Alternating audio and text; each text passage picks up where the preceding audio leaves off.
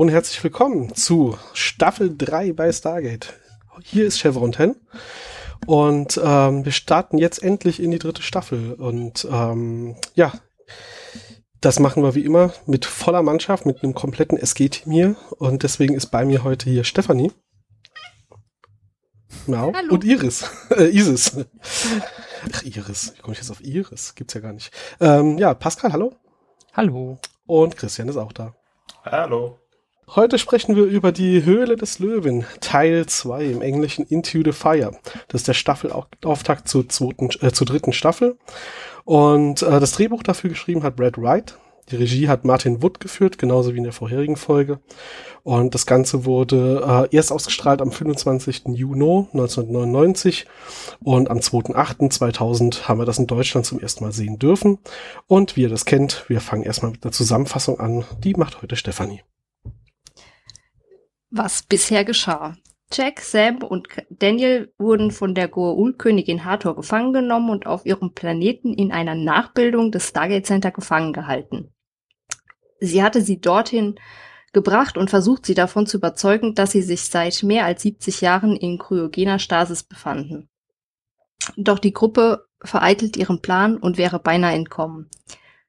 Aktuelle Folge.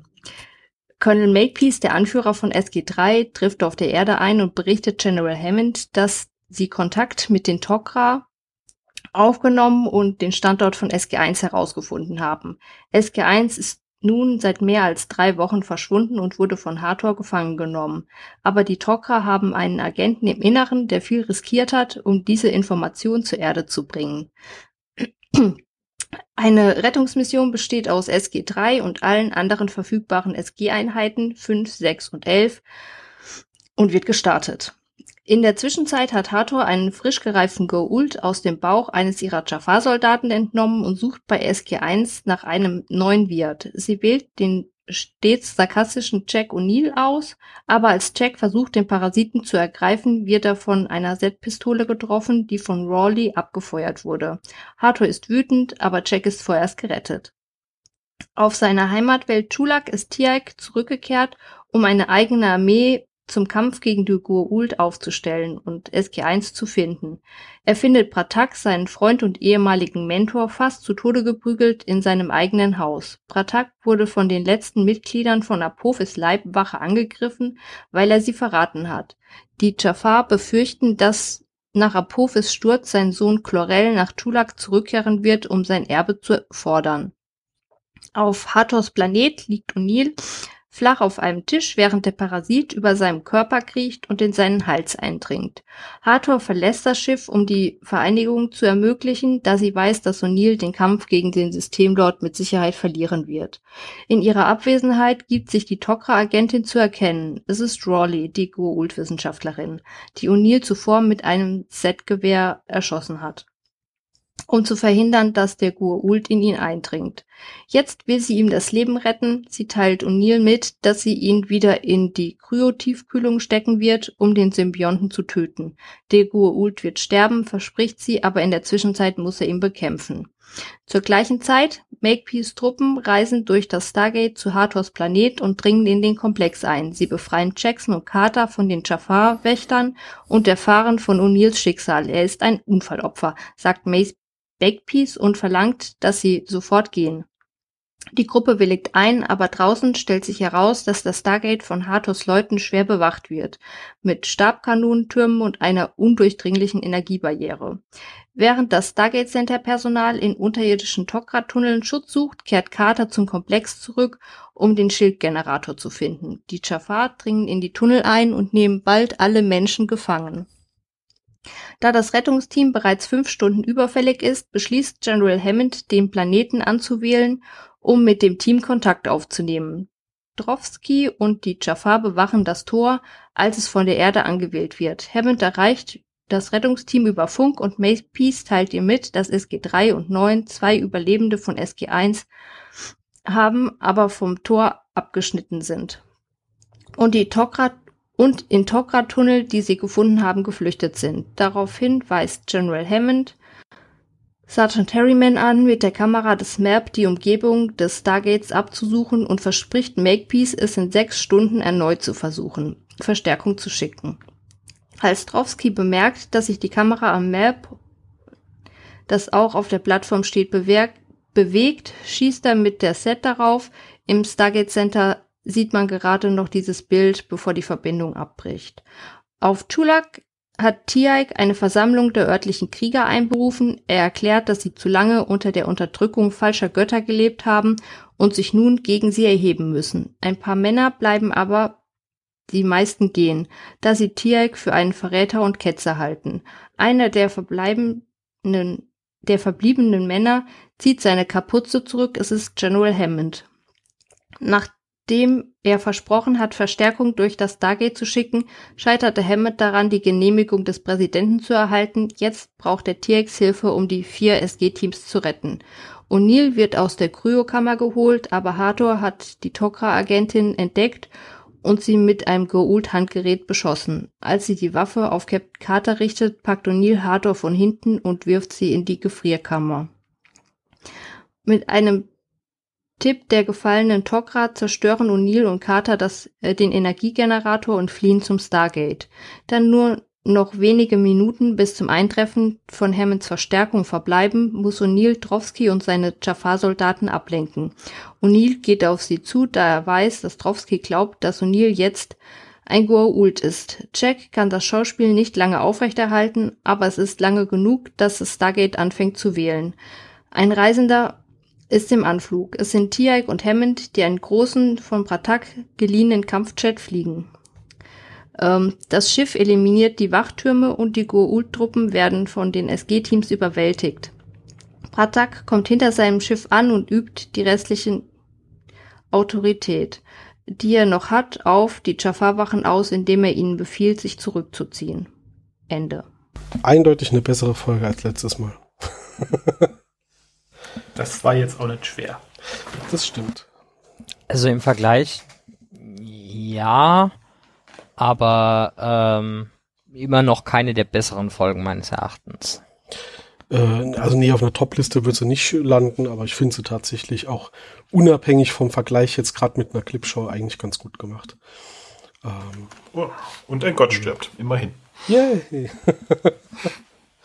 ja, sehr, sehr viel Pathos, sehr, sehr viel die Helden retten die Helden und äh, ach ja, aber im Großen und Ganzen. Ich finde, ich es ganz gut erzählt, aber gut, äh, das Fazit machen wir am Schluss.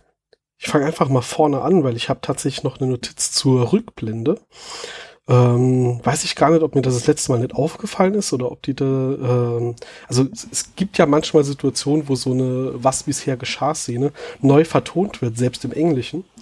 Ähm, andererseits habe ich mir das beim letzten Mal nicht angeguckt. Es gibt eine Rückblende die Szene, als diese äh, ja, Ärztin und der Leiter, also Trowski und die, die äh, Tokra, sich unterhalten. Rolli.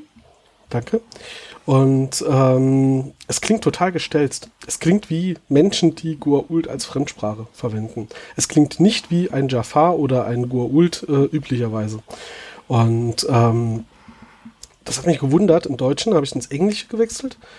Dort ist es nicht ganz so schlimm, aber auch so. Also irgendwie haben die, die Schauspieler an der Stelle das mit dem Gua'uld nicht so gut, nicht, nicht so glaubwürdig rübergebracht, äh, äh, so, ja, so wie es sonst halt irgendwie ist. Ähm, keine Ahnung, ob das in der letzten Folge auch schon so war und es mir ja. nicht aufgefallen ist. Ja? Okay. War. Hatten wir darüber gesprochen? Nein. Ah, ich dachte jetzt gerade, jetzt kommt, das habe ich doch das letzte Mal gesagt. schon so lange her. Äh, genau, das, das, da bin ich jetzt bei der Rückblende drüber gestolpert, dass das irgendwie ein bisschen weird war. Wie gesagt, im Englischen aber auch. Also das haben sie nicht nur im Deutschen versammelt wie so oft, sondern äh, ja, das war insgesamt ein bisschen komisch. Ähm, ich, ich würde normalerweise an dieser Stelle eigentlich gerne noch meinen üblichen Kritik zum Folgentitel anbringen, aber ausnahmsweise ist es tatsächlich halbwegs okay. Äh, vorausgesetzt, man ignoriert den, die Tatsache, dass man, äh, man im Deutschen diesen Fetisch hat, den Mehrteiler dann immer mit Teil 1 und Teil 2 zu machen. Aber das Into the Fire ist mit äh, in der Höhle des Löwen ganz okay. Ja. Es lässt so ein bisschen den Witz aus. Äh, das, das passende Sprichwort im Englischen ist out of the frying pan into the fire. Ähm, und ja, der, der letzte Folgentitel war Out of Mind. Da ist schon eine gewisse Analogie Absicht, glaube ich. Äh, ansonsten ist aber das ganz klar, äh, SG1 hat sich am Ende der letzten Folge aus einer misslichen Lage befreit und kommt jetzt in eine noch schlechtere. Und da ist in der Hülle des Löwen, glaube ich, schon ganz okay, alles in allem. Ja. Wie gnädig von dir. Gell? ab und zu, ab und zu habe ich auch mal was Gutes zu sagen. Hm. Ich find's gut, dass Walter wieder dabei ist. Yay. ich habe ihn vermisst, muss ich sagen. Der Dauer-Sidekick. Ja, aber es gibt einem ein sicheres Gefühl, wenn man weiß, er sitzt im Kontrollraum. Außer dass Stargate verschwindet. Aber das ansonsten ja. Nur weil er ja, sich einen Kaffee holt. Dafür ja. kann er ja nichts. Doch, er ist sich einen Kaffee holen gegangen. Eine Sekunde nicht drauf geguckt. Ähm. Das, das tut's normalerweise. Man muss, es muss ständig jemand im Torraum stehen, der es anguckt, sonst verschwindet es. Ist das Stargate vielleicht in Wirklichkeit ein Weeping Angel? Ja. Hm. Naja. Ähm, übrigens zu Dingen, die, die komisch klingen, noch gerade noch Bezug zu dem von eben. Äh, ich habe nennenswerte Zeit der Recherche darauf verwendet, rauszufinden, ob in der Folge der Synchronsprecher von Bratak ein anderer ist als sonst. Ist euch das auch aufgefallen? Nö, aber ich bin auch unfähig, Synchronsprecher auseinanderzuhalten. Mir ist die ganze Zeit vorgekommen, äh, als, als wäre, wäre Tony Amendolas Stimme im Deutschen hier in der, äh, in der Synchro äh, anders als sonst. Ähm, es gibt keinen Hinweis drauf. Also der Synchronsprecher ist wohl durchgehend und immer der gleiche gewesen. Ähm, ich habe mir dann so ein paar Snippets angehört vom Synchronsprecher, wenn er andere Figuren spricht. Und ich glaube, der ist einfach beim Sprechen dieser Folge hart aus der Rolle gefallen. Äh, in der Art und Weise, wie er normalerweise Prataks äh, ähm, Stimme imitiert, also auch die Stimme von Tony Amendola so ein bisschen, ähm, weil die Stimme äh, vom Synchronsprecher, das habe ich den Namen vergessen, ich hatte mir eben rausgesucht, ähm, ist tatsächlich, wenn er andere Figuren spricht, viel weicher und hier klingt er so, als wäre der Synchronsprecher einfach gerade in, in der Rolle von einer anderen Figur aus einer anderen Serie. Und ich habe wirklich gedacht, die hatten hier irgendwie einen Ausfall beim Synchronsprecher und brauchten einen anderen, bis ich gehört habe, dass der Sprecher, äh, ja, wenn er andere Dinge spricht, halt wirklich so klingt. Und ja, Brathak jetzt hier im Deutschen in der Folge klang irgendwie weird. Oh ja, das war sehr verstörend mit Brathak. Also, ah, dieses auch aufgefallen? Ja, definitiv. Gut. Oh, direkt. Uh. Ist also keine Macke, die ich irgendwie habe. Ja. ja, wie gesagt, ich glaube, da, da ist er einfach irgendwie aus, dem, aus der Rolle gefallen, äh, und äh, ja. Ich weiß nicht mehr, wie ich ihn letztes Mal gesprochen habe. Ich probiere einfach irgendwas aus. Ja, genau so. ja, so oft war er ja noch nicht dabei. Mir ist dabei aufgefallen, ähm, also ich meine, dass Pratak uns noch lange begleitet, ist ja ganz schön, aber er ist tatsächlich, ähm, glaube ich, einer der wenigen Nicht-Main-Character, die in jeder Staffel mehrere Auftritte haben. Also er ist wirklich bis zum Schluss ja immer wieder dabei. Und äh, beim Durchgucken der Liste ist mir das dann nochmal so ins Auge gesprungen, wie oft er eigentlich da äh, ja, in unserer Serie mitspielt. Finde ich gut. Ich mag ihn. Nur die Stimme, die ist hoffentlich das nächste Mal wieder besser. in der OV ist immer gleich. Ja, natürlich ist er das. Äh, aber ich habe es schon mal, glaube ich, erklärt. Ich habe das irgendwie mit zwölf geguckt. Damals konnte ich noch nicht genug Englisch und wenn ich das heute jetzt auf Englisch gucke, ist das auch irgendwie weird. Da, da passen die Stimmen einfach nicht zu den Gesichtern, die ich da sehe. Okay, dann ist deine Schmerztoleranz einfach höher als meine es gibt Serien, wo ich im Nachgang gesagt habe, ich probiere das mal noch auf Englisch. Ähm, ich weiß nicht, hier fällt es mir schwer. Ich glaube, das ist wirklich, die habe ich schon zu oft auf Deutsch gesehen, so dass mir das wirklich. Äh, äh, ich, ich, glaube, wenn ich das jetzt auf Englisch gucke, ich habe einfach den Effekt, den andere Leute, die es immer auf äh, Englisch geguckt haben, äh, haben, wenn sie dann mal versuchen, wie die deutsche Synchro ist. Minus, dass die Synchro halt schlecht ist, aber ja. Alles gut. Ach ja, wir müssen das hier auch mischen. Zwei Leute gucken es auf Deutsch, zwei gucken es auf Englisch, das ist doch auch schön. Da fallen uns die Goofs in beiden Varianten auf. Mhm. Und wir können uns wunderbar über die Übersetzung auslassen. Oh ja. Das, das fühlt ja sonst auch viel, ne? Mhm. Fangen wir mit dem Fake-Torraum an, wo man so schön betont, dass exakt die Leuchten anders sind. mit dem Zoom darauf. Ja, gute Güte, die hatten vor dem Drehtag nur, einen, nur eine Stunde Zeit, äh, das zu ändern und äh, haben dann irgendwie drei Fotos von, was haben wir eigentlich in Staffel 1 irgendwie äh, anders gehabt? Ah, die Leuchten sind uns aufgefallen, machen wir mal fix und gut ist. Ich raff gerade nicht, auf was ihr hinaus wollt. Ja, sie haben halt, es ist halt nicht der Fake-Torraum, sondern es ist halt schon der Original-Torraum, weil du baust jetzt kein neues Set, um irgendwie ein, ein, alt, äh, ein anderes, noch existierendes Set nachzustellen, sondern es ist schon dasselbe Set, aber sie haben halt drei Lichter an der Wand abgehängt und die Lichter, die halt in Staffel 1 an der Stelle hingen, als Hardware das letzte Mal im SG Center war, dran geschraubt stattdessen.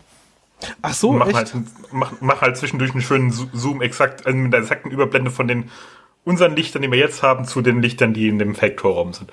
Okay, das ist natürlich cool, ja. Das heißt, ähm, da, da haben wir eigentlich sogar eine ganz gute Kontinuität, dass äh, Hardware das halt noch so gekannt hat. Habe ich das gerade richtig verstanden? So ungefähr. Das ist cool, das ist mir gar nicht aufgefallen, dass die Beleuchtung anders ist. Wie gesagt, wir haben es doch extra betont mit dieser schönen Überblende. Achte mal drauf, wenn du nochmal guckst. Ja, mache ich, mache ich. ich achte nicht auf die Beleuchtung, die ist, die ist teuer genug. Mhm. Das ist sie wohl. Aber trotzdem haben sie sich den Aufwand gemacht, eine, eine Status-Tag in dieses, dieses Ding einzubauen. Warum? Irgendwer hat diese Frage gestellt. Ich weiß wer. Ich vermute mal, das war Uwe. Ja, äh, warum zur Hölle, also erstens, warum zur Hölle haben die Goa'uld eigentlich überhaupt Stasis-Technologie? Also in, in dem Sinne von wirklich, wir frieren Dinge ein. Sie haben doch ähm, für alle relevanten Use Cases, die man da brauchen würde, einfach ihre äh, ähm, Sarkophage. Es wird mindestens äh, und gerade bei Hathor impliziert, dass das eine Nebenfunktion des Sarkophags ist, weil sie haben ja Hathor 2000 Jahre oder was in ihrem Sarkophag eingesperrt gehabt Genau. und vermutlich in der Zeit auch in Kryoschlaf versetzt gehabt. Ich kann mir nicht vorstellen, dass die da drin wach rumgelegen hat und gemütlich 2000 Jahre, keine Ahnung, Gedanken-Mikado gespielt hat. Ja, genau das ist mein Punkt ja hier. Warum haben die eigentlich jetzt, also woher kommt jetzt diese Kryostase-Technologie, mit der man wirklich äh, äh, einfriert? So, im Sinne von kalt machen. Ach so, und, und, Das- und das- deine, deine korrekte Nachfolgefrage ist insbesondere, Die war von Gerade Christian, genau. Hathor hat ja offensichtlich Kenntnis von Sta äh, Stasis-Technologie, die nicht den Symbionten grillt äh, oder schockgefriert oder was auch immer. Achso, die, die Nachfrage meinst du, ich wollte, genau. Ja, ähm, gut, die Frage, da, da, da war es für mich nicht eindeutig. Tötet jetzt eigentlich die Kryostase den Symbionten nur, weil er noch nicht sauber vereinigt ist? Ähm, also Symbionten halten super viel aus, außer Kälte, ist sowieso schon mal weird, aber ähm, es wird nicht ganz aufgeklärt, ob das jetzt halt auch bei einem komplett fertig vereinigten Goa'uld äh, ein Problem wäre. Ne? Aber ja, es tötet irgendwie Goa'uld-Symbionten, wenn man, wenn man sie einfriert. Das ist gut zu wissen für die Zukunft. Ja. Äh, genau, also ich habe die andere Nachfolge. Christian hat noch notiert dabei, äh, warum überhaupt echte Kryo? Also selbst wenn die Goa'uld Kryo-Technologie haben, warum zur Hölle haben die die hier eingesetzt? Die, ich meine, die hätten nur die wach machen müssen und sagen so, ja, ihr wart eingefroren.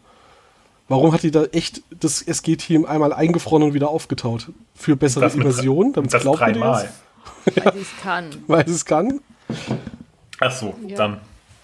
Ja, wenn sie den Stützpunkt nachbaut, dann ist es doch nur logisch, dass sie die auch einfriert und wieder auftaut, um zu sagen, hey, ihr wart eingefroren. Ja gut, der Stü- Stützpunktnachbau war ja auch zu Trainingszwecken, um eine Infiltration vorzubereiten. Das, das ist ja nochmal ein separates Paar Schuhe. Also es ist Aber schon wenn man den hat, kann man das dann seltsam. so auch direkt nutzen. Ja, Ja. das auf jeden Fall. Nur, also, wenn jetzt Kryotechnik, also wenn wir andauernd sehen würden, dass bei den Goa'uld irgendwie die irgendwelche Kryostase-Kammern für irgendwas nutzen würden, so nach dem Motto, die haben die eh da rumstehen. Aber wir sehen, glaube ich, bei den Goa'uld das nie wieder. Es spielt keine Rolle normalerweise bei denen im Alltag. Das heißt, die hat irgendwo Kryokammern hergekarrt, nur um SG1 vorzugaukeln, dass sie eingefroren waren. Da wäre es nicht nötig gewesen, sie wirklich einzufrieren. Vielleicht wollten sie es ausprobieren. So Versuchskaninchen für. Vielleicht kann man die ja mal gebrauchen. Vielleicht merken die sonst, dass das alles fake ist. Oder es war war ihr Kühlschrank, den sie nur recycelt haben. hier so, äh, so äh, hier Symbiont am Stiel oder so, keine Ahnung. Ähm, Das ist schon, sind wir schon wieder in der Kochküche der Gold gelandet. Äh, das mit Da Kannibalismus hatten wir das letzte Mal schon, ja. ja, den die, gibt's die, ja werden ja, wohl. die werden ja eher, eher lieber lebendig gegessen, haben wir ja gelernt. Äh, werden, werden wir gelernt haben werden können. können. Ich meinte ja nur, vielleicht haben sie die Technik schon da gehabt dafür. Ja, ja, also finde ich, finde ich ein bisschen äh, überraschend, dass sie die haben, dass sie die dann nutzen, wie gesagt, vielleicht wirklich noch, weil äh, Ähm, SG1 ist schlau, die merken, wenn wir die nur betäubt hatten. Dann wundern die sich, dass sie nicht kalt hatten, keine Ahnung. Aber ja, warum überhaupt diesen, diesen Plot-Spin so drehen? Ja. Weil es kann, okay, nehme ich hin. Schön. Irgendwer hat gerade eben gesagt, hier, äh, hier, sie haben diesen schönen Schwenk gemacht mit den Lampen. Ähm, Makepeace hat aber nachher auch so ein schönes Gefühl von äh, nach Hause kommen. Als Colonel Makepeace zum ersten Mal in diesen Fake-Torraum kommt, begrüßt er ja wirklich dann quasi so in den Raum rein mit immer wieder schön nach Hause zu kommen. Tja, soll der genießen, solange er noch kann. Oh. Äh, wo du gerade die Kameraführung ansprichst, ähm, Jim Mennard hat für die Kameraarbeit in der Episode den Leo Award, äh, also er wurde nominiert für den Leo Award, aber er hat ihn nicht bekommen. Mhm. Ich habe mal nachgeschaut, äh, der wurde insgesamt äh, viermal für seine Arbeit bei Stargate für Kameraführung und ähnliches. Also er ist der, Director of Photography durch quasi alle Staffeln und durch immer wieder und auch bei, bei äh, Atlantis. Und er wurde viermal für den Leo Award nominiert, hatten aber nie gewonnen und hatten dann 2014 und 2016 für zwei Filme. Äh, hat er ihn dann aber auch irgendwann doch, doch noch, hat man ihm doch noch den Preis auch überreicht.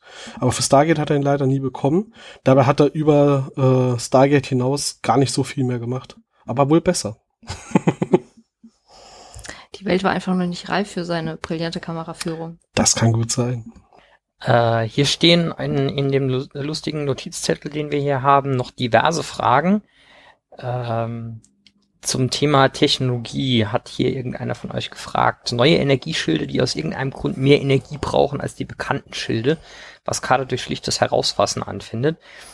Den Punkt muss ich Karte aber lassen, weil, und jetzt werde ich garantiert wieder darauf hingewiesen, dass ich mir das falsch gemerkt habe, aber die einzigen Goa'uld-Schilde, die, die wir bisher kennen, sind die Handgeräte und halt an Raumschiffen. Das stimmt, ja. Mhm. Ich glaube nicht, dass wir vorher irgendwie äh, landbasierte Schilde gesehen haben. Und die Schilde von Raumschiffen kennen wir auch, glaube ich, bisher nur von den zwei Mutterschiffen aus dem letzten Staffelfinale. Ansonsten Vorletztes, sind die auch. bitte? Was? Nein, aus dem letzten. Äh, vor, ja, gut, okay. Au- Aus, aus, aus dem Mehrteiler, der äh, den, den Staffelübergang davor dargestellt hat. Ähm, ansonsten sind die nicht vorgekommen. Das heißt, die, der direkte Vergleich wäre der mit dem Handmodulschild und das Handmodulschild kannst du insbesondere durch Anfassen einfach durchdrücken, weil Oh ja, langsame Sachen stimmt. gehen da durch. Mhm. Das heißt, ein Schild, wo du dich dagegen lehnen kannst, muss per Definition quasi schon mehr Energie brauchen und das Ding hat was, 60, 70 Meter Durchmesser und äh, offensichtlich eine komplette Halbkugel, die noch mehrere Meter in den Boden reingeht. Das Gut, das findet sie jetzt später raus. Ja, okay. Aber Aber, ja, die, ja. die Halbkugel ist, ist relativ offensichtlich Mhm. und äh, das allein ist halt auch signifikant mehr als die, was 60 Zentimeter relativ körperangepasst, die das normale Handmodul irgendwie macht. Mhm. Also da zu vermuten, hier muss jetzt mehr als so ein üblicher Dieselgenerator irgendwie ums Eck stehen, ist schon korrekt. okay, das stimmt. zwei. Ich hab mich oder, gewundert oder dem zwei Moment. LKW-Motoren. Sie hatte, Nur sie mit hatte. sie hat halt dagegen gefasst, dagegen gedrückt und sagt, es ist äh, anders als die Schilde, die wir kennen. Das ist eine massive Wand. Und da dachte ich, okay, sie, sie hat das Gefühl, der ist stabiler. Aber stimmt, bei den anderen Schilden, das waren immer nur, um Energie oder Projektile abzulenken. Irgendwelche schnell bewegenden Dinge, ähm, aber nicht um, um ja wirklich eine, eine Wand zu, zuzumachen. Das stimmt. Ähm, Die Schilde Ab- begegnen uns aber dann wieder. ja, Ja, die kommen jetzt noch ein paar Mal in dieser Staffel und in Folgegeschichten. Ich würde ja gern wissen, wie dieser Generator dann im Endeffekt trotzdem, trotz alledem funktioniert, weil, okay, wir brauchen massiv viel Energie für diesen Schild. Ich habe jetzt auch verstanden, warum sie das sofort erkannt hat als anders. Das ist okay. Ähm, dann suchen sie den Generator. Aus irgendeinem Grund geht sie davon aus, dass die Energiequelle in der Mitte sitzen muss. Gut, der Emitter schon. Energiequelle kann man dann naheliegenderweise auch äh, annehmen, dass er in der Mitte ist, meinetwegen. Ähm, und dann ist das wirklich ein riesen Teil. Also Energiequellen bei den Goa'uld sind normalerweise immer überraschend winzig. Das Ding ist richtig groß. Und ähm, warum dreht sich da eigentlich der mittlere Teil? Alle Energiequellen, die wir bisher gesehen haben in Goa'uld, ähm, waren irgendwie auf Kristall und äh, keine Ahnung was für eine Ebene und sonst wie. Und hier, das sieht wirklich aus, als hätte ich so einen Stromgenerator, der sich nur sehr langsam dreht. Ich bin nicht sicher, dass das richtig ist. Warum? der Generator, der, also der Schildgenerator streng genommen, glaube ich, von äh, dem eben gerade angesprochenen Mutterschiff, den man irgendwie über 20 Ebenen und einen Handgranatenkurzflug äh, sieht, hat auch Beweglichsteile gehabt. Und Oh, stimmt, da war, der sah ähnlich aus, ne? Da hat sich auch in der Mitte ja, irgendwas groß bin- gedreht, nur mehr nicht sicher- geleuchtet. Ich bin nicht sicher, also tragbare Energiequellen, so was ich irgendwie mit einer besseren Powerbank oder so vergleichen würde in menschlichen Ausdrücken. Ja, die haben keine beweglichen Teile, aber tatsächliche Generatoren sehen wir von den Goa'uld gar nicht so viele.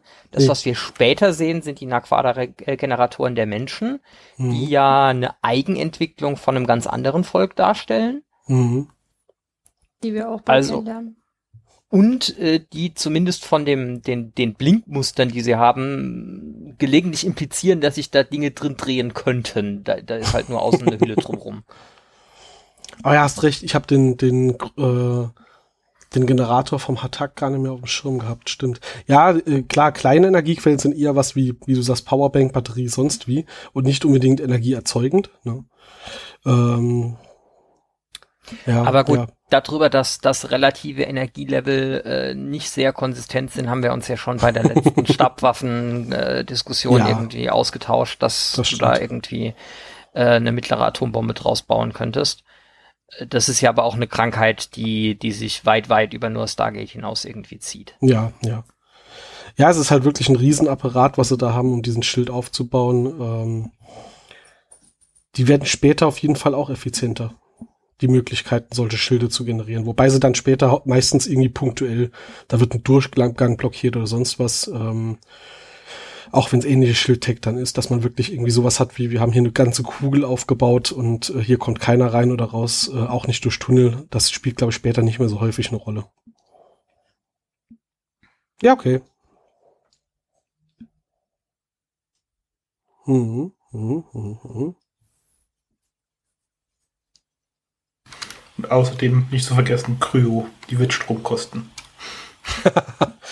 Ja Ah, gut, sie haben ja einen, einen, einen, relativ großen, offensichtlich Forschungs- und Informationskomplex, der braucht schon Saft.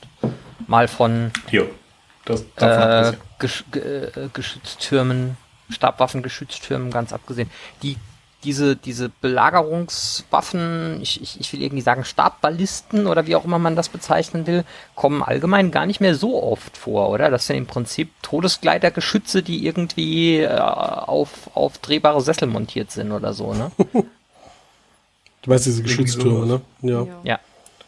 Äh, die sind natürlich Hm. super imposant, aber ja. Aber wo waren die?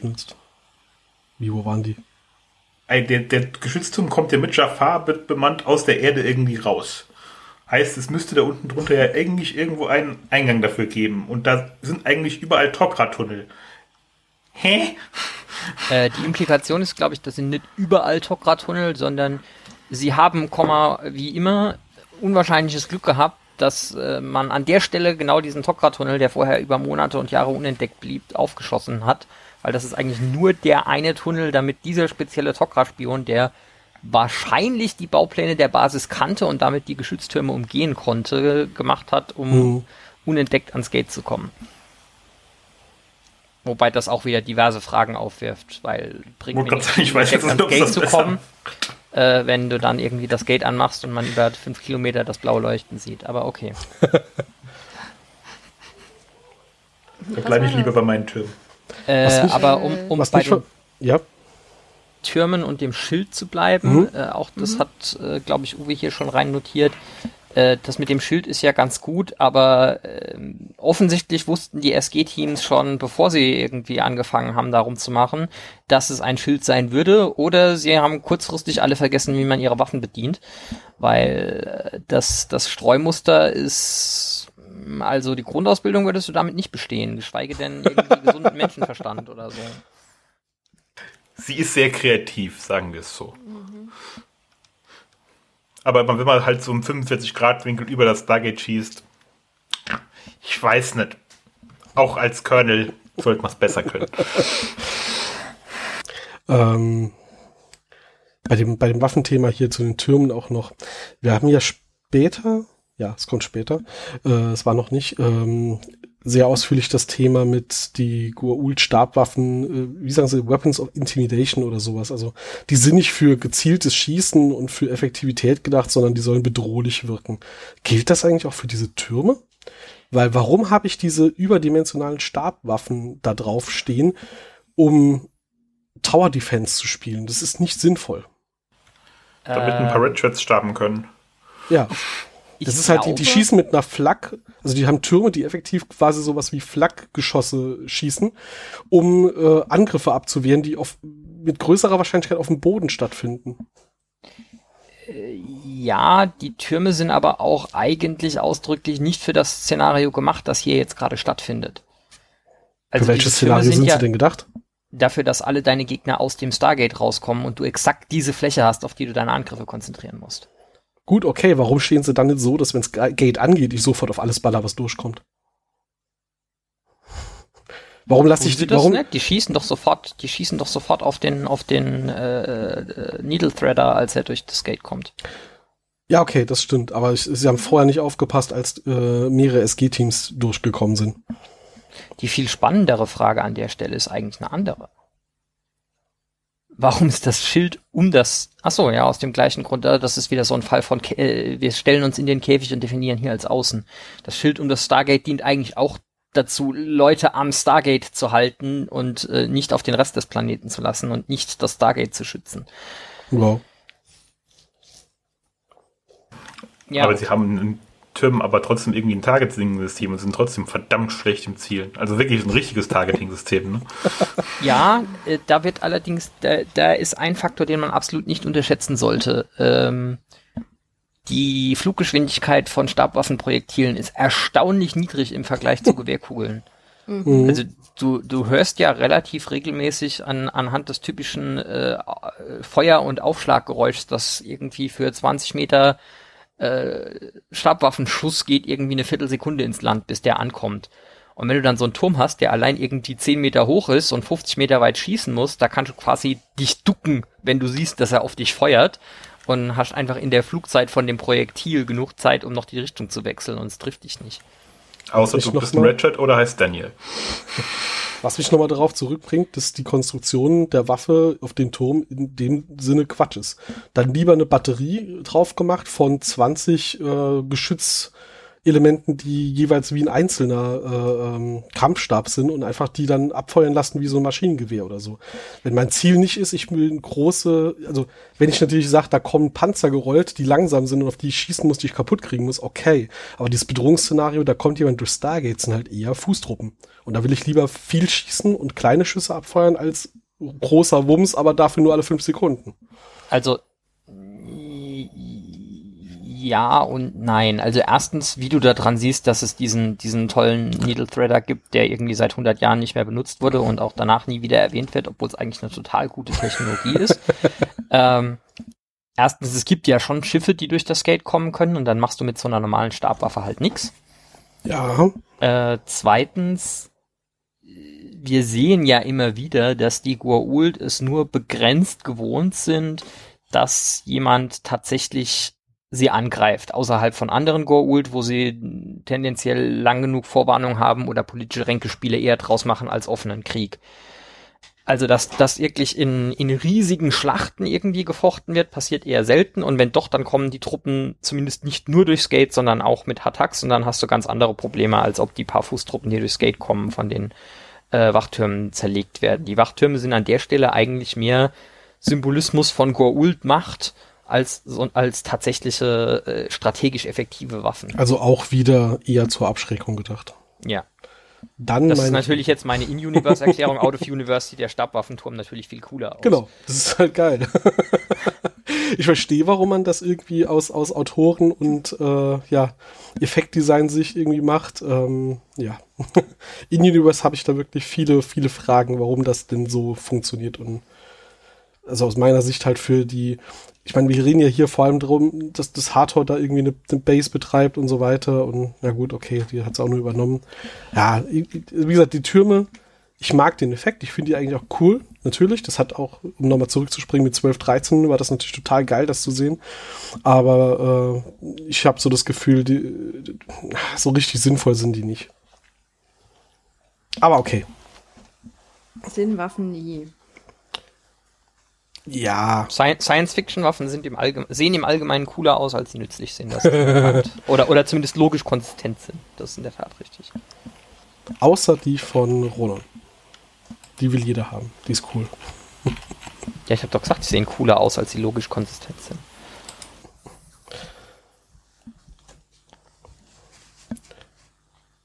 Gut, gut.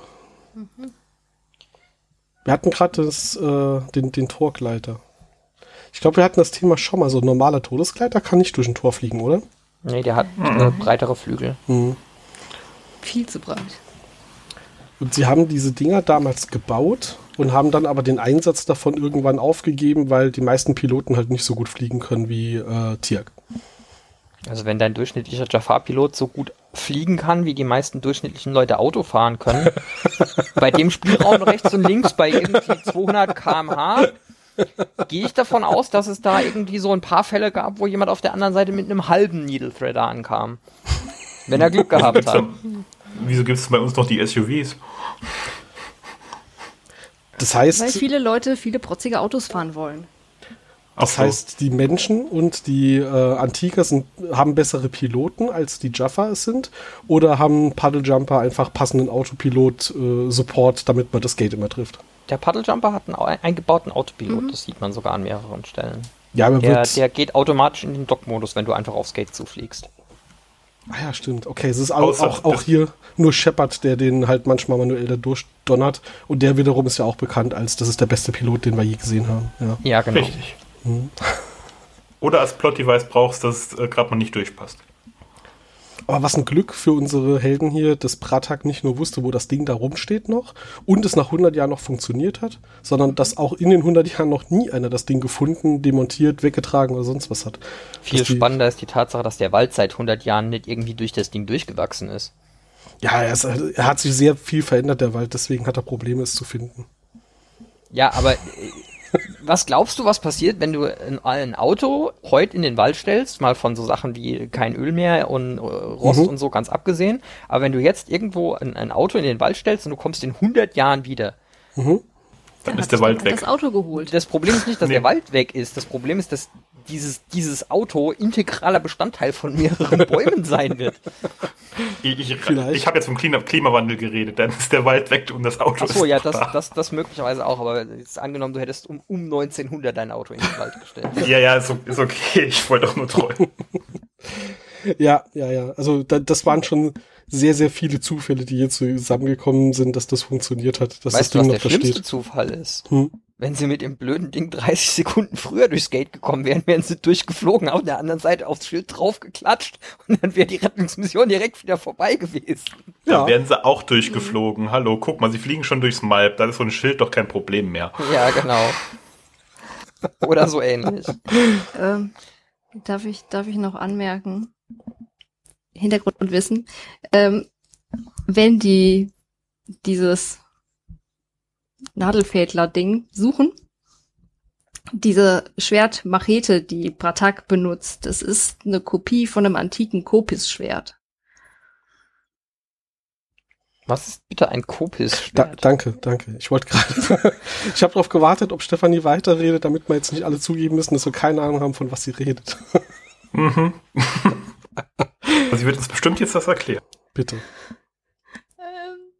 Ein Kopis-Schwert ist ein ähm, Schwert, das vor 2500 Jahren bei so kavalleriemäßigen äh, in der Antike bei den Griechen eingesetzt wurde. Ah. Da haben wir wieder den griechischen kulturellen Einfluss auf die Gurken. Beziehungsweise eher umgekehrt doch in dem Fall, oder? Oder umgekehrt, das wissen wir natürlich nicht. Ähm, Das ist aber ein, ein schönes, ein schönes Detail an der Stelle, das da, das da zu machen. Insbesondere, weil es wahrscheinlich ganze 15 Leute, die die Show damals geguckt haben, direkt aufgefallen ist. So Vorzeiten von Wikipedia etc. Die meisten denken halt, ah, Machete, fertig. Ja, So ich. Dö, dö, dö, dö. Ja. Dö, dö, dö.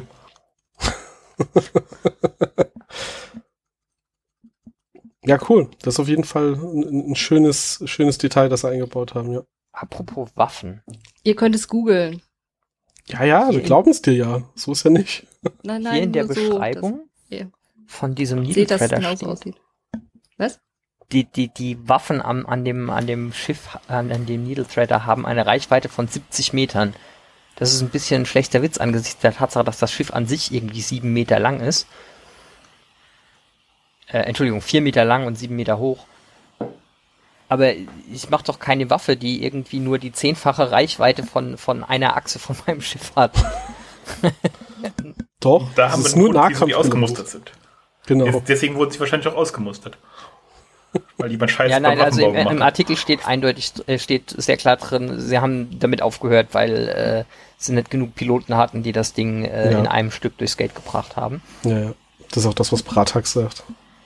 Kurz bevor er dann sagt, hier ein- einen Faden einzufädeln in eine Nadel ist die Aufgabe von den jungen, von den jungen Kerlen, nicht für so einen Alten wie mich. Das sagt er dann sitzt- nicht. So ähnlich. Und sie setzen dann Hammond an die, ans Waffengeschütz. Ja. Hm. Ja. Und der Blick von Tiak dann so, äh, ja, okay. ja, Hammond, Hammond äh, kommt ja gar nicht so selten mal raus aus seinem Büro. Und wenn, wenn, dann immer nur für die schönen, spannenden Dinge. Und hier hat auf jeden Fall Spaß. Ja, Ja. eine der seltenen Gelegenheiten, wo wir Hammond mal off-world sehen. Eine von drei oder vier? Mhm. Und auch in, äh, in äh, Kampfuniform. Mhm. Das Ich fand, ich fand den Spin übrigens total cool. In der letzten Folge wollte Tiak, dass nach SG1 gesucht wird und Hammond musste ja leider sagen, nein, äh, wir, wir müssen es leider jetzt aufgeben und Tiak ist wütend, geht zurück nach Chulak, will dort Leute zusammentrommeln und wen findet er dort? Hammond, der sagt, hey, ich helfe.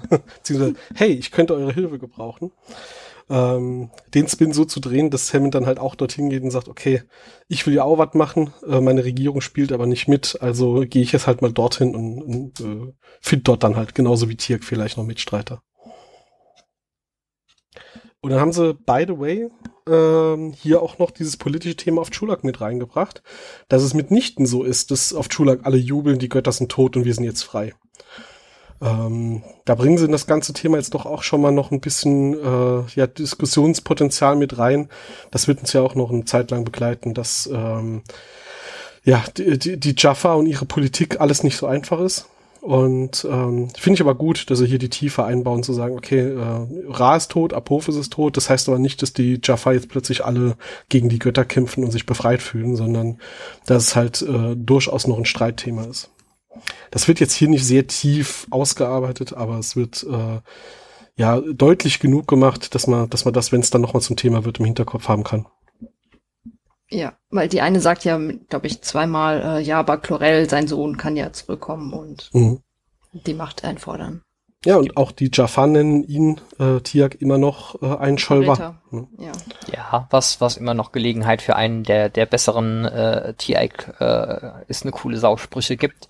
Von wegen, äh, ja, hier, Verräter, du hast äh, da, unser Volk verraten. Und er sagt so, ja, nein, ich habe hier niemanden verraten, die, äh, die, ja genau, du hast es schon als Übersetzung, äh, Übersetzungsproblem angemerkt, die, Mhm. die Völker, das, das Volk dieser Welt sind meine Brüder und Schwestern. Ich habe niemanden verraten und die Jafar-Frau sagt, ja, außer deinen Gott, toter Gott. Toter, falscher Gott. Ja. Genau, ich hatte das hier noch als, als Übersetzungsgoof mit drin. Ähm, ah, da haben die Übersetzer mal wieder überhaupt keinen Kontext beachtet. Und er sagt im Englischen nämlich, the people of this world are my brothers and sisters. Im Deutschen haben sie daraus gemacht, die Menschen dieser Welt sind meine Brüder und Schwestern. Okay, wo sind denn die Menschen auf Chulak? Ich sehe gerade nur Jafar. Wenn die Menschen da seine Brüder und Schwestern sind, vielleicht helfen die ja. Genau genommen ist die Aussage ja wahr, weil Aussagen über die leere Menge sind ja wahr. In dem Fall. Ja. Ich weiß ich nicht, ob es da nicht ein paar Sklaven gibt. Vorsicht. nee, aber die, ähm, ja, also, dass sie da People, weißt du, so Wörterbuchübersetzung meinetwegen, People, Menschen, das passt schon, aber in dem Kontext halt bitte nicht. ja. Ja, also so langsam komme ich zum Ende äh, meiner, meiner Dinge, die ich noch auf dem Schirm habe. Was, was Hm? sagt der berühmte DIN A0-Zettel? Hm, Ich habe noch ein paar. Notizen sogar. Oh, hey. Siehst du, ich bin Dann, nicht dann fang alleine. doch Stefanie mal an und dann kann Uwe Genau, weitermachen. mach mal, Stefanie. Hau mal raus. Äh, ja, äh. Es gibt diesen die in der Folge ein paar Zitatanspielungen. Wieder auf den Zauberer von Oz von Makepeace, wie du vorhin ja schon erwähnt hast, wenn er in den falschen Torraum kommt und er sagt dann, aha, nichts fühlt sich so an wie zu Hause oder so. Immer schön nach Hause zu kommen oder so, ja. Ja. Weil das ist dann, yeah, there's no place like home aus der Zauberer von Oz. Ah ja. Mhm. Äh, dann gibt's eine Anspielung auf Casablanca. Ähm, nämlich wenn Jack sagt, etwas, das du wissen solltest, bevor du anfängst zu schießen und zu töten und zu ruinieren, was der Beginn einer wunderbaren Freundschaft sein könnte. Und ähm, wenn Jack am Schluss zu ähm, Drowski sagt, dass er, dass Hathor tot ist, ist das ähm, eine Anspielung auf diesen Monty Python ähm, Dead Parrot Sketch, weil einige Zeilen aus de von dem, was Jack sagt, sind wörtlich aus diesem Sketch übernommen. Ach, sehr cool. Ist wahrscheinlich aber jetzt dann auch was, äh, was, was dir im Deutschen wahrscheinlich dann verloren geht. Ähm, ich weiß nicht, wie die deutsche Version von diesem Monty Python Sketch ist. Hm, falls aber gibt, ja. vielleicht kannst du sagen, es, man, man kann es erkennen, weil die, die Sachen wörtlich übersetzt haben ja in der Folge. Okay. Ich denke, man kann es erkennen.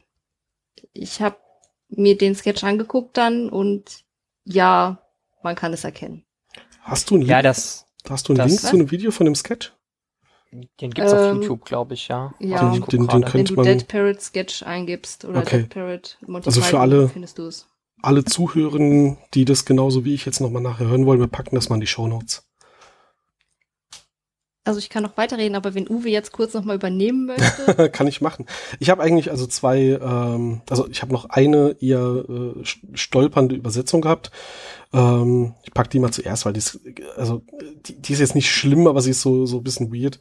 Ähm, als Jack am Schluss auf Bratak trifft, begrüßt ihn, ah, Bratak! Und äh, Bratak mit Human! Äh, weil er ihn immer noch nicht mit Namen anspricht, was natürlich so ein bisschen In-Joke zwischen den beiden ist. Und im Deutschen haben sie das extrem holprig übersetzt, weil er sagt nicht Mensch, sondern er sagt Menschenwesen. Und ich habe keine Ahnung, wo das herkommt. Das klingt total falsch. Ähm, äh, aber ja, nee, äh, ich habe noch einen eine inhaltlichen Punkt äh, noch in meinen Notizen stehen. Und zwar, äh, Hathor hat hier diesen gesamten Gebäudekomplex, hat irgendwie Leute, die für sie arbeiten, hat äh, Krieger, hat Goa'uld, hat irgendwelche Science oder zumindest Science-Imitatoren. Ähm, aber offensichtlich ist sie der Meinung, spätestens nachdem ähm, Dinge nicht mehr ganz rund laufen, sie muss jetzt alles persönlich erledigen.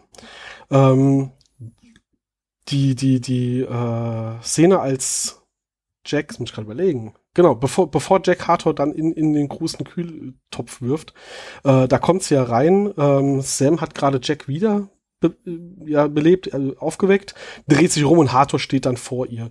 Und ich kann mir das nur so vorstellen, dass Hathor sich ab einem gewissen Punkt hier in der Story gedacht hat, ah, alles muss man hier selber machen, wenn es ordentlich gemacht werden soll und geht dann halt dorthin, um sich selbst um alles zu kümmern, weil sie gemerkt hat, dass ihre Leute völlig unzuverlässig sind und gerade alles drunter und drüber geht.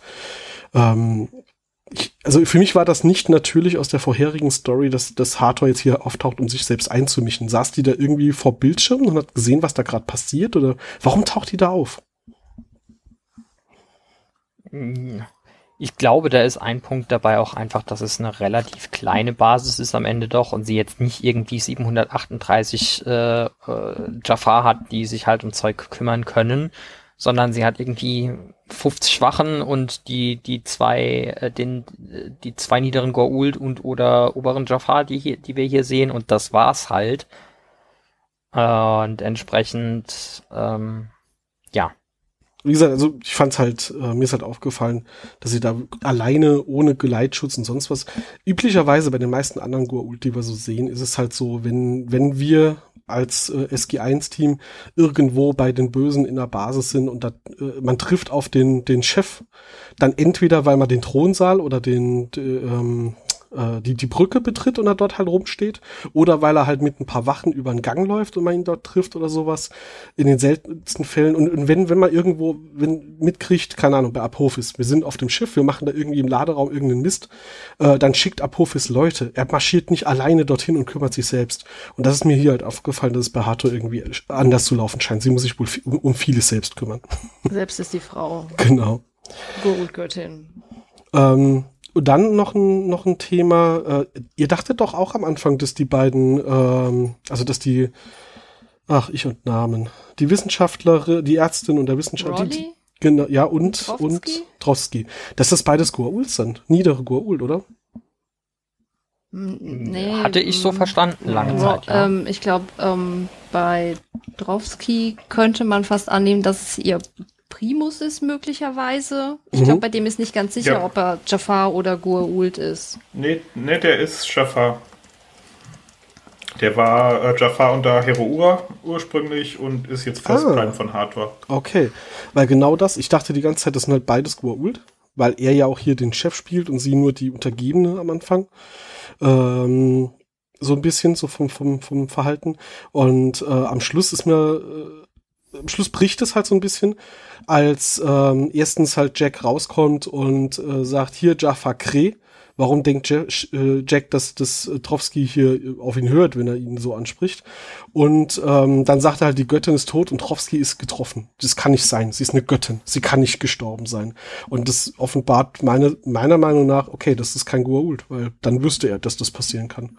Das muss ein Jaffa sein, der noch in dieser äh, mythologischen Welt lebt, dass die Götter halt äh, unantastbar sind. Ähm, es wird nicht explizit, glaube ich, ge äh, wird's gesagt, wenn du sagst, der war vorher bei Hero Ur? Wird das irgendwo erwähnt? Nee, das wird in der, in, der, in, der, Serie nicht direkt erwähnt. Es gibt aber Begleitcomics, wo es drin erwähnt wurde. Ah, okay. Oder also Begleitbücher, hier- Bücher, sagen wir es so. Ja. Also hier ist es, also okay, dann, dann fasse ich so zusammen, gefühlt ist es so, das sollten am Anfang zwei Geult sein, am Schluss haben sie gemerkt, dafür hat er sich falsch verhalten und im Comic haben sie das dann einfach gerettet, in, in dem Sinne, dass sie gesagt haben, gut, dann war er halt ein Jafar, dann passt das alles. Passt einen Link zum Wiki gerade mal noch äh, dabei gepackt, den können wir ja dann in die Shownotes packen. ah ja, genau, können wir machen. Sehr gerne. Gut, das dürfte es, glaube ich, aber erstmal zu meinen Sachen gewesen sein. Stefanie. Okay, dann übernehme ich wieder. Ähm, ich habe jetzt noch so ein paar hm, Filmfehler, möglicherweise Filmfehler. Ähm, Dinge, die nur in der Übersetzung funktionieren. Stefanie, übernehmen Sie. äh, Hammond und, und äh, Major Davis, die tragen beide kurzärmelige Uniformhemden. Wenn es nicht gerade Sommer war oder sie ähm, sich viel im, im Freien aufgehalten haben, wäre das eher unwahrscheinlich, weil sie ja sind unter, unter, unterirdisch. Ähm, aber es ist wahrscheinlicher, dass sie die äh, langärmeligen Uniformhemden tragen. Deswegen, ich weiß nicht, warum sie da kurzärmlich, ich weiß nicht. Aber ähm, Der Kostümmensch hat vergessen, in die Wäscherei zu gehen. Ja, vielleicht, aber wenn sie ja die Uniformjacken drüber tragen, fällt es ja nicht auf, ob das Hemd kurzärmlich ist oder langärmlich. Also Das, man äh, könnte wohl, da vielleicht ja. noch drüber hinwegsehen. Ja. Ich weiß selbst nicht, warum ich es angesprochen habe. Ja, das ist ein valider Kritikpunkt an der Stelle. Wobei ich glaube, Hammond wird allgemein, ich weiß nicht, ob das so ein texanisches Ja, Ding der ist, relativ kurz, häufig ähm, mit kurzarmig Ja. Mhm. Vielleicht das ist so eine Texaner-Geschichte. Bestimmt. Wenn ein Texa Texaner zuhört, kann er das ja bestätigen dem oder dementieren. Yeehaw, wenn er den, wenn er den Dings äh, abschießt. Und ähm, mir ist noch aufgefallen, als Hathor äh, Rawley mit dem Handgerät ähm, angreift und die so nach hinten geschleudert wird, dann ist das Rückholseil oder dieses, dieser Gurt, dieser Sicherheitsgurt ist zu sehen. Ah, okay. Ah, cool. äh, übrigens, als Hathor Rawley da angreift, ne? Die, die, die, die Tok'ra sind smart genug, äh, bei wichtigen Systemlords die äh, Hierarchie so zu infiltrieren, dass sie wichtige Stellen irgendwie in der oberen Hierarchie teilweise einnehmen, ne? Und dann steht Rawley da und taut gerade, ähm, nee, friert gerade, friert gerade äh, Jack ein. Hathor kommt rein und statt dann aus dem Stegreif sowas zu antworten, so, ich muss den einfrieren, er war verletzt, äh, wir haben gerade keinen Sarkophag hier, keine Ahnung, also irgendeine Ausrede zu finden, mhm. offenbart sie einfach sofort, ja, ich bin halt eine Tokra, haha. Warum? Die, ich meine, ja, Hathor kommt da rein und könnte jetzt fragen, was machen sie hier eigentlich? Man würde ja irgendwie so, einem, so eine Gruppe von spionagemäßig tätigen Leuten unterstellen, dass sie irgendwie eine Ausrede parat haben. Nö. Äh, ja, verdammt, ich bin der Tat. Übrigens, ich bin eine Tokra und wir werden dich vernichten. Ha. Was erwartet sie, was dann passiert? sie hat es nicht mal versucht abzuwenden. Ja, taktischer Fehler, aber die Tokra war noch nie gut in Taktik. Was es ist halt, es ist halt viel Stolz an der Stelle. Nur, mhm. wenn die Tok'ra sich halt andauernd so verhalten, überall infiltrieren sie und verhalten sich dann dumm, kein Wunder, dass es immer weniger werden. Echt jetzt. Naja. Ähm, darf ich hier kurz eine Frage stellen? Ich habe darauf noch nie geachtet. Ähm, gibt's ab der dritten Staffel bei uns in den deutschen Staffelboxen, gibt's Bonusmaterial auf den DVDs? Äh, lass mich mal gerade gucken, ob das ab der, also es gibt Bonusmaterial. Das kommt irgendwie sehr hart drauf an, was für eine, was für eine Variante von Staffelbox du hast, habe ich den Eindruck. Also, also, es gibt im Deutschen sehr viele Boxen komplett ohne, das ist schon ah, richtig. Ah, also ich weiß jetzt gerade nicht, ob das jetzt erstmalig in Staffel 3 ist, müsste ich mal nochmal nachgucken bei den anderen. Weil ich äh, habe gehört, bei den drin. Amerikanern gab es oder im englischsprachigen Raum gab es das erste Mal ab Staffel 3 und dann haben sie ähm, bei diesen ähm, Zusatzbonusmaterial haben sie den Trailer quasi zu Staffel 3 hinterlegt. Und da waren dann nur Szenen aus Staffel 1 zu sehen. Auch oh, super. So, ich habe mal gerade geguckt. Genau, also hier ist hier ist keine Bonus-Disc dabei. Das ist auf den auf den Discs mit drauf. Ähm, und zwar ist da eine Filmdokumentation, das Tor zur Grenze des Universums ein Charakter, Character Portrait über Captain Carter und Tiak, äh, General Hammond und Dr. Jackson. Ein Kurzfilm zur Stargate-Produktion, eine Kurzdokumentation über das Kostümdesign und das Produktdesign und eine Doku Vergangenheit und Zukunft. Das ist jetzt hier in Staffel 3 mit dabei. Welche Staffelboxen hast du? Ich habe diese äh, Sammelbox, wo der Spielfilm drin ist und dann halt zehn Hüllen, wo jede Hülle einmal eine Staffel hat. Welche Farbe? Welche Farbe? Weiß ich nicht. Es gab so silberne Ausgaben, die haben 99 Euro, 99 D-Mark gekostet. Schweineteuer, total übertrieben. Und dann gibt's so bunte. Achso, ja, ich habe die bunte, dann, keine silberne Box. Ah. Eine silberne Box habe ich nur für Mark Original gekostet. Series Star Trek. da gibt's so Schuber außenrum, die dann, und jede Staffel ist dann ein Buchstabe oder sowas. Ah, okay. Äh, ich habe nämlich nur irgendwie, ich habe nämlich auch diese bunten, aber nur irgendwie vier Boxen davon haben Schuber und ich reg mich darüber so auf. Jedes Mal, wenn ich ja. sehe, also jeden Tag, denke ich mir, oh, also warum? die zehn in diesem, diesem Sammelschuber. Sage Atlantis habe ich die weiße Box, äh, oder weiß-blau oder wie auch immer. Und hier die ist halt einfach bunt, genau. Es gibt einfach zu viele verschiedene. Ja, wird halt Varianten. immer mal wieder rausgebracht. Ich habe auch den, ähm, also hier ist halt auch in der ersten in der ersten Hülle der Film drin, aber halt nur auf DVD. Und dann habe ich äh, nebendran noch stehen im Regal die Collectors Edition in der Steelbox Blu-ray. Wenn schon, denn schon. Oh, ich ja. besitze keine Blu-rays, aber ich habe alle Filme extra. Ich besitze keinen Blu-ray-Player. ich auch. Deswegen habe ich auch keine Blu-rays. Äh, ja, ähm, führt jetzt hier zu weit, warum ich eigentlich auch keine Blu-rays besitze, bis auf ein, zwei aus Sammelgründen. Ich besitze einen Player, aber benutze ihn nicht. Das ist auch nicht besser. Auch schön. Bevor wir jetzt schon zu Beginn der neuen Staffel wieder in die nächste Folge des Technik- und äh, Westkanada-Tourismus-Podcasts abdriften, äh, haben wir noch was noch. zur Folge zu erzählen. Ja, Jawohl. zwei Dinge. Dann los. Erstens, Rawley ist doch eine Togra und die Togra sind jetzt nicht so viele. Wäre es nicht möglich gewesen, dass Yolinar Rawley kennt? Ja, aber nicht notwendigerweise in dem Wirt, oder? Genau. Hätte ich jetzt auch so erklärt. Ja, aber die Togra wechseln doch ihre Wirte jetzt nicht unbedingt so. Ja, aber in der Zwischenzeit jetzt halt, jetzt halt in der Zwischenzeit mal einen neuen Wirt. Ähm, weil der Alte verletzt oder halt weil ich muss hier auf eine Mission zu Hathor. Ja, aber Hathor kennt sie ja auch nicht.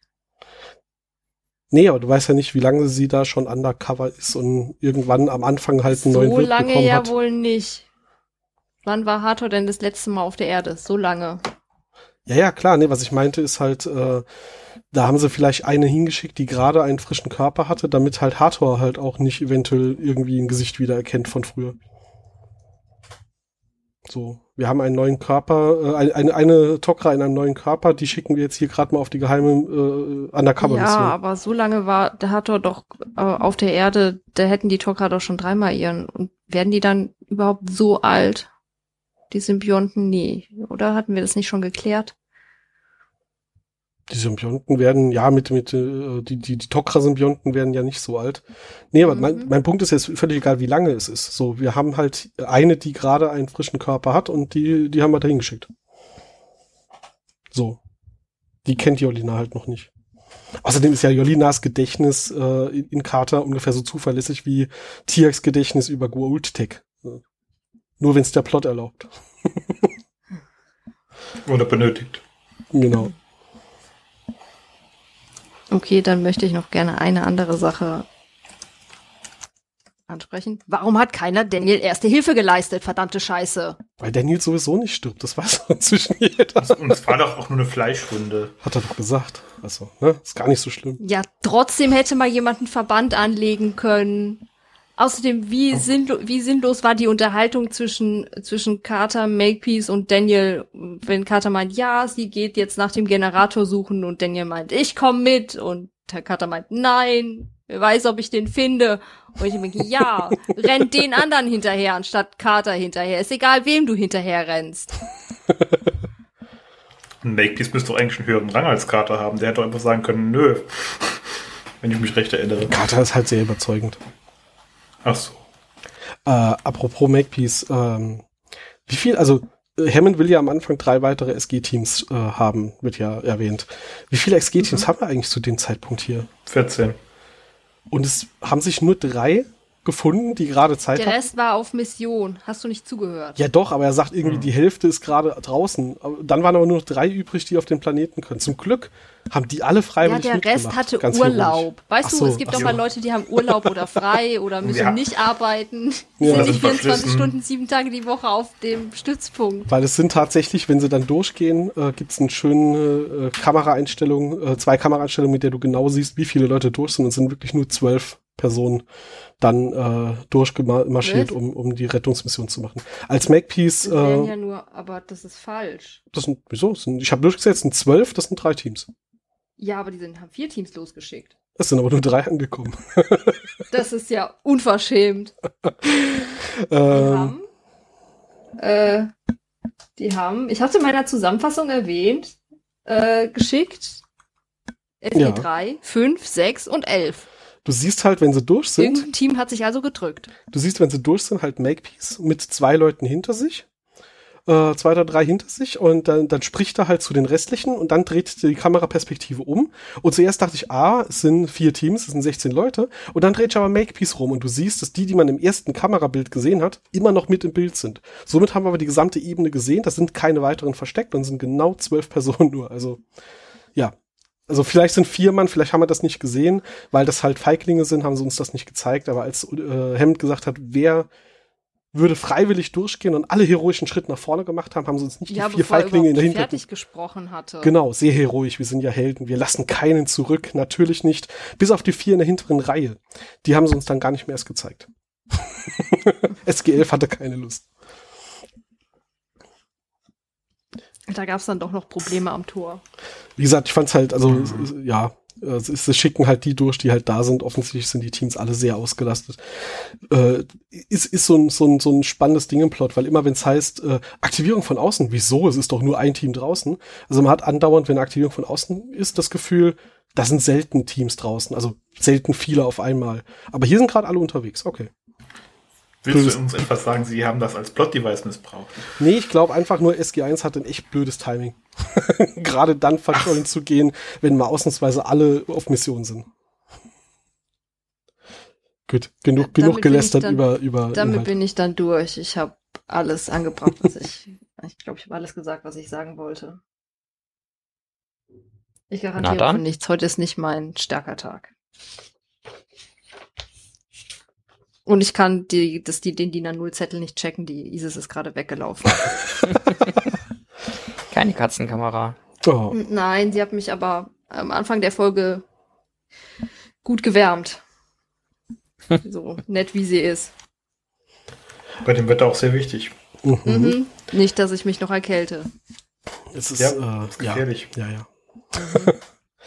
Kommen wir zu unseren Abschlussthemen, nämlich unseren Kommentaren und äh, unserem schönen Gewinnspiel.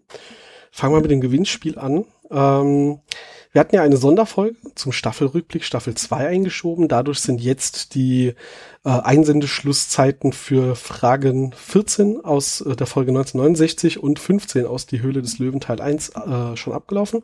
Wir können heute weiter auflösen. Äh, zur ersten Frage. Zu welchem Konzert fahren Michael und Jenny da eigentlich? Da haben wir gar keine Antworten bekommen. Jetzt frage ich mich, habt ihr das alle verpennt, liebe Zuhörenden, oder äh, hattet ihr wirklich keine Ahnung, so wie ich, der es nicht gerafft hat, bis Pascal mir darauf hingewiesen hat, welches große Musikfestival das wohl sein muss 1969? War ich das nicht? Oder du? Ich weiß es nicht mehr. Also irgendwer hat's gesagt im Podcast und erst da ist mir das wie, wie Schuppen von den Augen gefallen. Das stimmt. Nein, wir haben das nicht explizit im Podcast erwähnt, wir haben drumherum gesprochen. Dann war es ein Pre-Podcast, dann haben wir so eine Pre-Show erwähnt und also mir war es tatsächlich vorher auch noch nie bewusst aufgefallen. Ich gebe aber auch zu, es hat mich nie wirklich, also es war keine Frage, die sich mir gestellt hat, wo die da eigentlich hinfahren. Wir fahren halt zu irgendeinem Musikfest. Ich glaube, das war ja auch die Intention der Autoren da. Woodstock, um es jetzt mal aufzulösen, äh, explizit nicht zu erwähnen, aber ja, gut. Hat von euch auch keiner gewusst, schämt euch. Ha, Oder es wollte keiner verraten. Es wollte keiner verraten. Die wollten die Spannung Wollte aufrichten. sich niemand als Hippie outen. Und dann haben wir in der Folge darauf, die Höhle des Löwen, die Frage gestellt, wie viele Folgen, äh, alte Folgen werden uns in dieser Clipshow eigentlich gezeigt? Und bevor ich es auflöse, lese ich euch die eine Antwort, die wir haben, mal vor, nämlich äh, von Sebastian, Sepponaut. Er hat gesagt, es sind insgesamt neun Folgen, in der äh, die clipweise abgespielt werden. Und äh, die Aufzählung ist auch soweit richtig. Die Macht der Weisen, die Qualen des Tantalus, die, der Kuss der Göttin, die Rückkehr des Tor, die trojanische Kugel, Charis Rückkehr, die fünfte Spezies, die Invasion Teil 3 und der Stoß des Sonnengottes. Aber du hast leider eine vergessen. Äh, irgendwas mit Tor. Wie heißt sie, Stefanie? Im Reich des Donnergottes. Ah, genau, die, die andere Torfolge. Die, die fehlt dir leider. Das heißt, äh, diese, dieses Mal kriegst du keinen Gewinn. Ähm, übrigens, deine Autokorrektur hat mich sehr zum Lachen gebracht, weil dein letzter Satz im Kommentar war, wieder mal eine Spitzenpolitikerin und eine Freude, auch euch zuzuhören zu dürfen. Freue mich auf die nächsten Folgen. Ich weiß nicht, welche Spitzenpolitikerin du meinst. äh, ja, gut. Klär uns Nee, da haben doch bitte auf. Bitte? Ach so, ja, ja, ja, genau. Äh, es, war ja, es war doch gar keine Politikfolge. Die Politikfolge mit, mit Clipshows, die kommen ja noch. Das heißt, dieses Mal äh, zu einer Frage keine Antworten gekriegt, zu der anderen Frage nur eine falsche Antwort. Da bleibt Pascal wohl auf seinen DVDs noch ein bisschen sitzen, ne? Das ist voll gut, Aber- weil Pascal ist im Moment, glaube ich, fünf Pakete hinterher mit verschicken. Von daher alles gut. Die Antwort war schon sehr nah dran. Und die Nummern von deinen Folgen waren irgendwie um eine verschoben.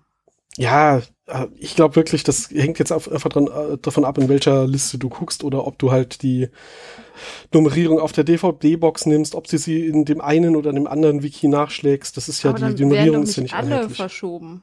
Doch. Tatsächlich äh, passiert das schnell, weil wenn, äh, also zumindest mal in Staffel 1, alle eins verschoben, kommt einfach daher, dass die, der Pilotfilm in manchen Listen zwei, also Folge 1 und 2 ist und in anderen Listen nur Folge 1 ist. Und alle danach einfach um eins versetzt sind. Okay. Das, äh, ich weiß jetzt gerade nicht, ob das in Staffel 2 auch so war, aber genau, also wir haben, wir haben das Problem ja auch, dass wir irgendwann ganz am Anfang definiert haben, wir nehmen einfach die Folgennummerierung, wie sie in der deutschen Stargate-Wiki stehen, ähm, weil du musst eine Definition treffen, sonst äh, widerspricht sich. Hier die Kollegen von Podcast Sternentor nehmen die Nummerierung, glaube ich, von, von DVD-Boxen. Deswegen sind deren Folgennummerierungen und unsere auch nicht einheitlich. Die widersprechen sich. Zwei deutsche Stargate-Podcasts, die sich nicht einig werden, wie die Folgen nummeriert werden. Mhm. Gut, weiter zum Gewinnspiel. Wir haben eine neue Folge, äh, eine neue Frage, Nummer 16. Und zwar, wie alt ist Baratak eigentlich in dieser Folge? Das ist mal, äh, bin ich mal gespannt, wer da genau genug zuhört, wenn Baratak drüber redet, dass er der alt, das alte Eisen und, und Tirk der, der Jungspund ist. Da könnt ihr uns die Antwort wie immer äh, gerne ähm, als Kommentar in unserem Blog oder, oder halt per E-Mail schicken. Einsendeschluss ist diesmal dann der dritte Achte. Jo, Dann haben wir noch ein paar weitere Kommentare. Äh, drei, vier Stück an der Zahl. Und zwar ganz allgemeine Kommentare haben wir bekommen von Daniel Borschers auf Twitter. Cool, dass ihr das macht. Ein Stargate-Podcast hat mir noch gefehlt. Macht ihr echt gut. Gute Besetzung auch, immer etwas unterschiedliche Perspektiven. Bin dabei. Das freut uns. Und der Volker Knurr hat geschrieben, habt ihr einmal daran gedacht, die Folgen nachzuerzählen statt einer Zusammenfassung? Die Facts könnte man dann ja integrieren. Könnte doch unterhaltsam sein. Ähm, ich hatte schon auf Twitter geantwortet. Das genau, das, das, also das könnte man vielleicht mal als Special-Folge machen. Wir hatten uns am Anfang überlegt, wie wir den Podcast aufziehen und bitte? fällt da auch direkt eine Folge zu ein, bei welcher wir das machen können. Aber okay. gut. Also ähm, genau, es gibt ja verschiedene Arten und Weisen, wie man so, so ein Ding äh, aufziehen kann. Und wir hatten auch überlegt, ob wir da Szene für Szene durchgehen und so weiter. Und ähm, zu unserer, zu unserer aller Mentalität passt, glaube ich, in den meisten Fällen besser zu sagen, wir, wir erklären kurz, um was es geht und dann labern mal wild drauf los. Ähm, das, was du vorschlägst, ist zwar nett, dafür müssten wir uns aber vorbereiten. da müssen wir hier Arbeit investieren, statt einfach nur labern. Das ist immer zu faul für. Tut mir leid. ähm, ja? Ich bereite mich immer vor. Ja, du. Eine, ja, eine Stunde vorher. Mache ich auch. Ähm, Heinz hatte uns äh, über einen Kommentar auf unserer Seite geschrieben, äh, zur Folge 1969 noch. Ich habe das mit der Testrakete so verstanden, dass das nur ein Übungsaufbau war. Wenn Tiak nicht geschossen hätte, dann wäre wohl einfach ein rotes Lämpchen angegangen, das dann das brennende Triebwerk symbolisiert hätte. Die testen daher in dem speziell gehärteten Bunker die optimalen Startsequenzen, damit dann im Worst Case die Raketen auch wirklich zuverlässig gestartet werden. Ich sage nur Psychologie, Abläufe, Fehlertoleranz, Sabotagemöglichkeiten. Das kann gut sein. Keine Ahnung. Also es wird ja in der Folge nicht genauer ge gezeigt oder gesagt.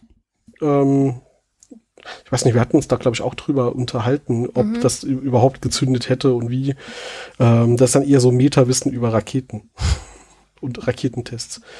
Äh, ja, aber kann natürlich sein, dass sie da, ähm, dass sie da überreagiert haben. Andererseits, wenn es wirklich so wäre, hätte doch zumindest O'Neill das erkennen und wissen müssen, oder? Als, als Nerd, was das Thema angeht. Keine ja, Ahnung. gut, wenn du da so fünf Sekunden hast, um zu gucken, ob du jetzt ja, okay. gegrillt wirst oder nicht. Dann gehst du lieber mal vom Worst Case aus und versuchst rauszukommen. Das sehe ich äh, auch so, ja. Genau, und dann äh, Simon hatte uns noch zur letzten Folge die Höhle des Löwen Kommentar geschickt. Ähm, äh, ihm, ihm ist das genauso, wir hatten, glaube ich, überlegt, so fällt das nur Frauen auf oder auch Männern und Simon hat äh, die Antwort geliefert. Das mit dem BH von Carter ist mir damals sofort aufgefallen. Ich fand die Folge damals nicht besonders gut, nicht besonders gut, aber auch nicht äh, besonders schlecht. Es ist halt eine Clipshow. Stimmt. ja. Danke, dass es noch jemandem aufgefallen ist. Ja. Ja, ich hatte es ja am Anfang schon gesagt, also ich fand die Folge tatsächlich eigentlich ganz gut. Ähm, vielleicht ist es aber halt auch wirklich der Kontrast, dass wir gerade die Staffel 2 besprochen und viel drüber gejammert haben, wie viel Schlimmes dort war. ähm, die Serie wird auf jeden Fall zunehmend besser später noch, äh, aber ich fand hier schon Erzählstil äh, und so weiter ganz gut. Man hat am Schluss nochmal gemerkt, ähm, der Folge, dass sie in den letzten fünf bis zehn Minuten gucken mussten, dass sie irgendwie die Zeit einhalten. Da passiert plötzlich super viel, super schnell und ähm, es überschlägt sich so ein bisschen. Aber ansonsten fand ich es eigentlich ganz cool und äh, die Mischung aus, aus äh, Action und, und ernster Story und dann aber Hammond, der Jiha schreit, äh, um so ein bisschen Comic Relief einzubauen, fand ich hier eigentlich ganz gut. Also ja, die würde ich es, beim Rewatch jetzt zumindest nicht überspringen. Es, es, es ist ein solider Start in eine neue Staffel und ja. wir, wir freuen uns, dass dann danach noch bessere Folgen auch noch kommen. so kann man es natürlich auch zusammenfassen. Habt ihr noch abschließende Worte ansonsten zu dieser Folge? Nö. Das Nächster Goa'uld-Tod. Nächster Goa'uld-Tod. Ja, das, ja, das hatte ich ja letztes Mal schon gesagt, dass Strich. das ein bisschen antiklimaktisch ist, da jetzt Hardware als neuen Bösewicht aufzubauen. Dann so, ah, übrigens doch nicht. Ja, schockgefrostet. Oh. Naja, Na gut, sie hat Feuer überlebt. Vielleicht überlebt sie auch die Gefriertrocknung. Ja, Spoiler, leider nicht. Naja gut, wissen wir nicht. Sie kommt nur einfach nicht mehr vor. Das kann sein, ja. Okay. Vielleicht hat sie auch einfach nur keinen Bock mehr gehabt und wollte gehen. Wer weiß. Ja, zweimal von denen, die braucht man nicht mehr wieder besuchen. Mhm. Obwohl, vielleicht braucht sie einfach noch ein paar Jahrzehnte mehr, um sich einen fiesen Racheplan auszudenken. Gut, gut. Dann haben wir es, glaube ich, für heute. Alles klar. Dann hören wir uns in zwei Wochen nochmal, wenn wir Seth besprechen, die zweite Folge. Und unseren nächsten Goal töten. nochmal ein kennenlernen, nochmal Ja, er töten. muss jetzt ein bisschen die Schlagzahl erhöhen. Geplant waren nur vier Staffeln. Äh, ja, wobei äh, wir, wir fangen wenigstens jetzt mal an, welche zu töten, die keine Systemlords mehr sind, äh, uns aber genug Was weg stressen ist, ist könnten. Genau, was weg ist, ist weg. Der, der ist auf der Erde, der macht da Mist. Kommen wir im Details nicht so drauf. Ja, bis dahin. Daniels Papa. Daniels Papa? Ist gerade wieder ein. Ja, der hat doch Daniels Vater gespielt. Achso. Stimmt. Daniels Papa stirbt in nächster Folge, was? Ja, Ja. Das zählt fürs Bier. Das also jetzt wird die Messlatte aber schon erschreckend gering langsam. Sagst du. Ja, Gut, dann bis nicht, zum nicht verfasern hier, genau. Bis dann. Ciao, ciao. Tschüss. Tschö.